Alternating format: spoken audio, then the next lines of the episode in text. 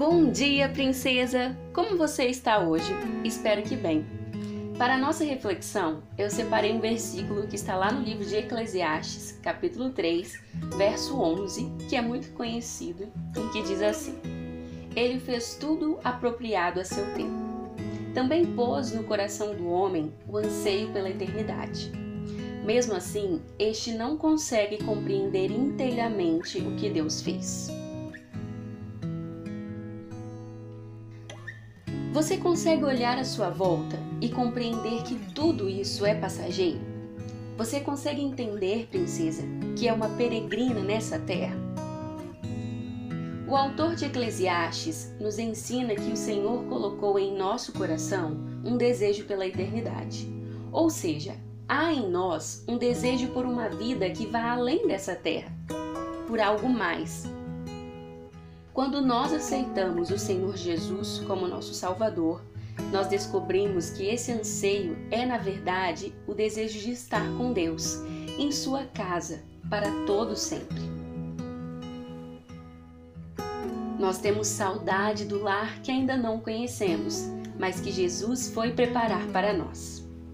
C.S. Lewis uma vez escreveu: se eu encontro em mim um desejo que nenhuma experiência desse mundo possa satisfazer, a explicação mais provável é que eu fui feito para um outro mundo. De fato, nós não fomos feitas para esse mundo, mas sim para algo maior. Embora não possamos compreender por completo esse sentimento, podemos ter a certeza de que ele não é uma ilusão. Não é algo passageiro, é um desejo que o próprio Abba nos deu, e nós precisamos crer que esse anseio se tornará realidade.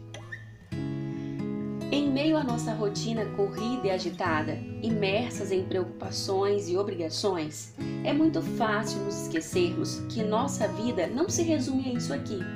É muito fácil esquecermos da nossa verdadeira casa, Enquanto buscamos satisfazer nossos desejos e preenchemos nossas vidas com coisas passageiras, esquecemos que estamos em peregrinação. Mas hoje te convido a lembrar comigo que nós fomos planejadas para algo maior. De fato, não somos merecedoras disso, mas a misericórdia do Senhor recaiu sobre nós.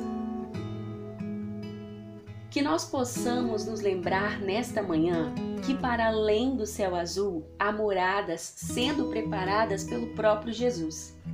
Que possamos peregrinar em direção ao céu e não nos perdermos na estrada. Antes de finalizar, eu gostaria de deixar um trecho do, também do C.S. Lewis para sua reflexão. É um trecho que contém aquela frase dele que eu já li aqui no nosso devocional hoje. Se eu não tenho esse anseio, algo está errado comigo. Se as coisas desse mundo me preenchem a ponto de não sobrar nenhum vazio, nenhuma saudade de Deus, nenhuma vontade de ir para casa, isso significa que algo está errado comigo. Se eu encontro em mim um desejo que nenhuma experiência desse mundo possa satisfazer, a explicação mais provável é que eu fui feito para um outro mundo. Se nenhum dos meus prazeres terrenos é capaz de satisfazê-lo, isso não prova que o universo é uma fraude. Provavelmente os prazeres terrenos não têm o propósito de satisfazê-lo, mas somente de despertá-lo, de sugerir a coisa real.